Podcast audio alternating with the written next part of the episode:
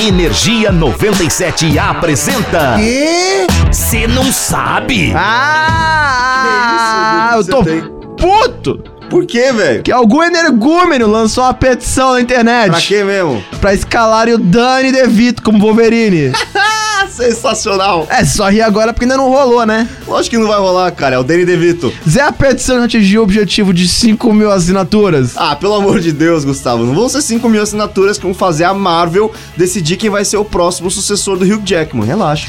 Ah, então tá ok, eu tô mais calmo. Agora, você viu o boato que vai ser o Daniel Radcliffe? Por quê?